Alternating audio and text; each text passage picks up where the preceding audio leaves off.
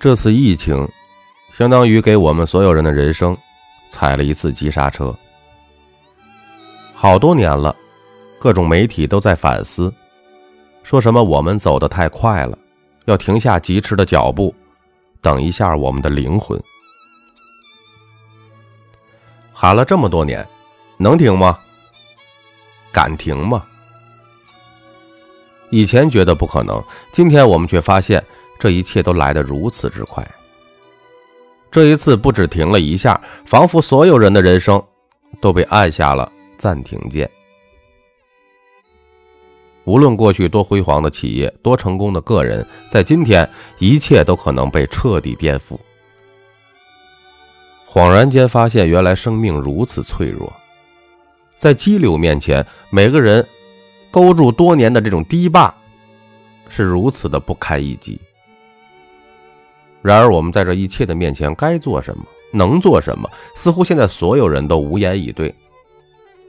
很多人每天的生活就是不停的看着这个疫情人数的增长、下降，然后不停的陷入焦虑，然后不吃饭、不睡觉。一方面感觉天塌了，一方面在祈祷明天的人数会没了，疫情消失。每天都在这样的重复中度过。疫情新闻吸引了大部分人的这个注意力。然而，实际上能帮上忙的其实很少。在对抗疫情这段时间，你不应该把所有的精力都只放在关注疫情上面，更应该去思考你自己。疫情困住的是你的手脚，而不是你的头脑。你应该在这段时间做好你的起跑动作，等待发令枪响起的那一刻。你可能会问我，那我们现在最应该想什么、做什么呢？我先问大家几个问题吧：有多少朋友认为，此生都不需要迈出自己的圈子，就按现在这样原地不动的活一辈子？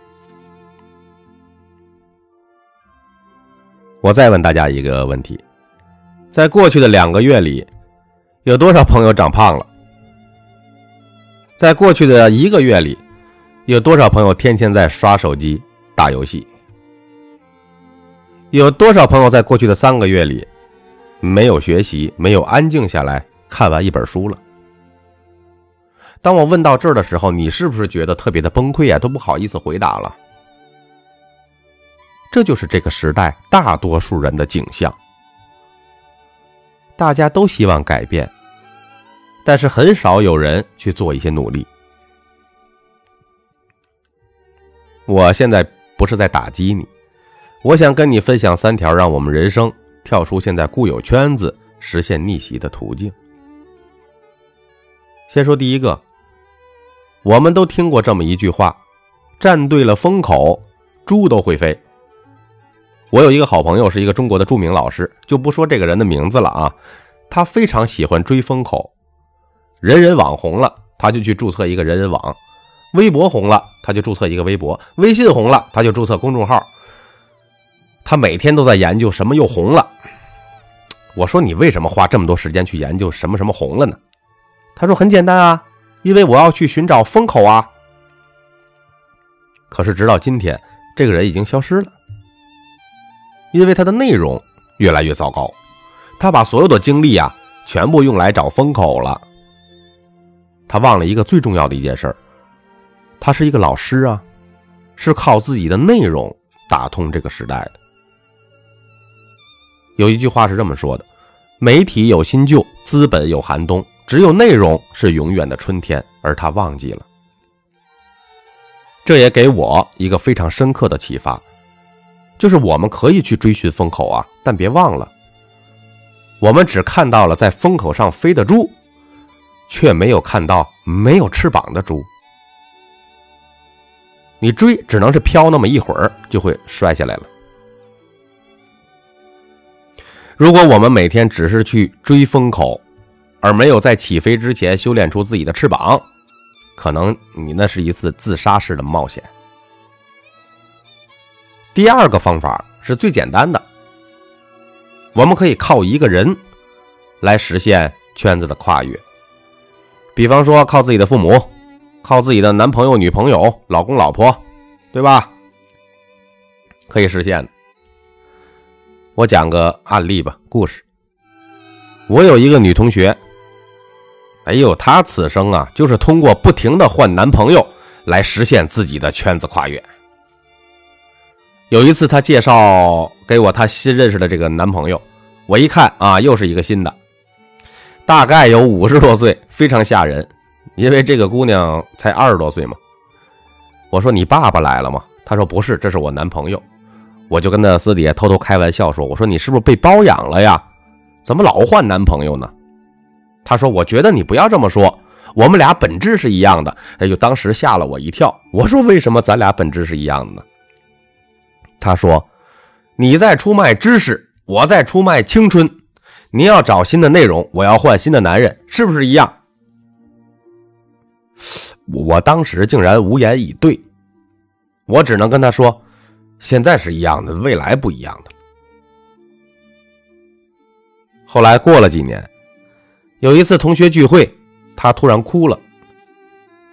她跟我说：“没有想到，她谈了几个男朋友，最后都不要她了。”我说：“挺好的呀，你可以再找啊。”然后她哭着说：“你觉得还会有人要我吗？我都已经三十了。”那天她离开的时候，跟我讲了一句话，让我特别震撼。他说：“其实我们不一样。”我说：“为什么呢？”他说：“因为我今天得到的所有东西全是别人给我的，而咖啡豆你得到的所有东西是靠你自己拿到的。有一天，当你失去了今天拥有的一切，你只要回到原点去看你曾经得到这一切的轨迹是什么，然后按照这些轨迹。”再次出发，而我不一样。当别人给我这些东西的时候，我得到了很多，但我却不知道我怎么得到的，也不知道怎么失去的。那一刻，我突然发现，通过傍上一个大款、傍上一个大佬、土豪来实现人生逆袭，确实可以，但就是少了一个很重要的东西——稳定性。来讲讲第三个方式吧，我认为也是最靠谱、最稳定的实现自己圈子跨越的方式，就是打破认知空间。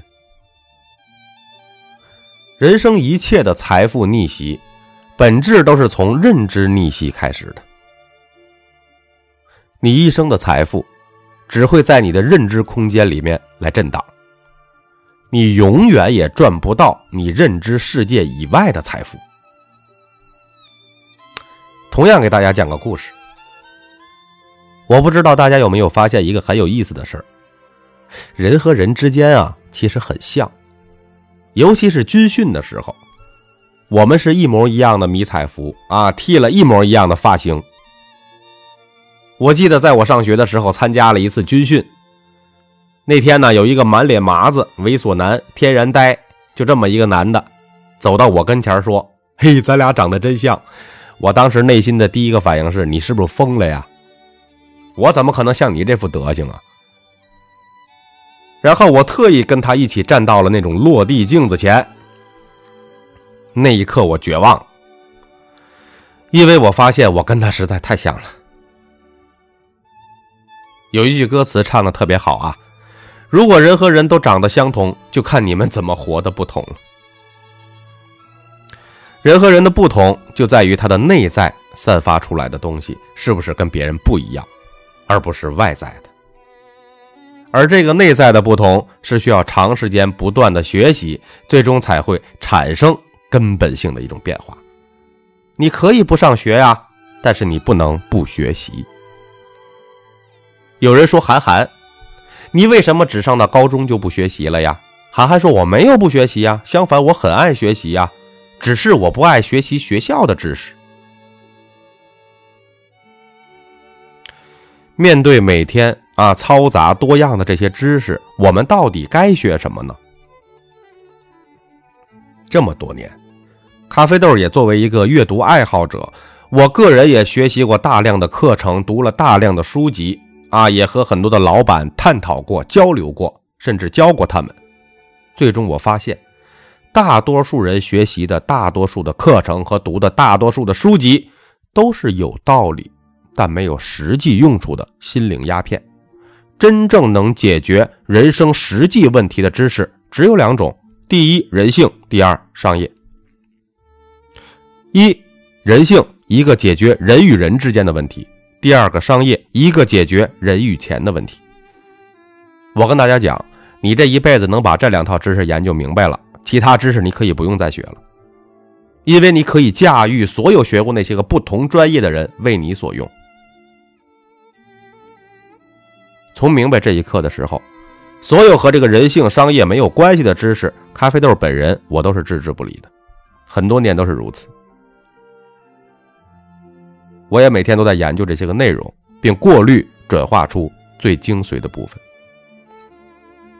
如果你认真的听完咖啡豆这张专辑的所有内容，你就会明白这一切的真伪。打破认知是打破人生固有圈子，是实现人生阶层逆袭的唯一方式。人生一切痛苦，都因为你对人性的无知；人生一切贫穷。都因为你对商业的无知。我是大家的主播三百六十五天咖啡豆，如有更好的意见，请在下方的评论区留言。感谢您的收听。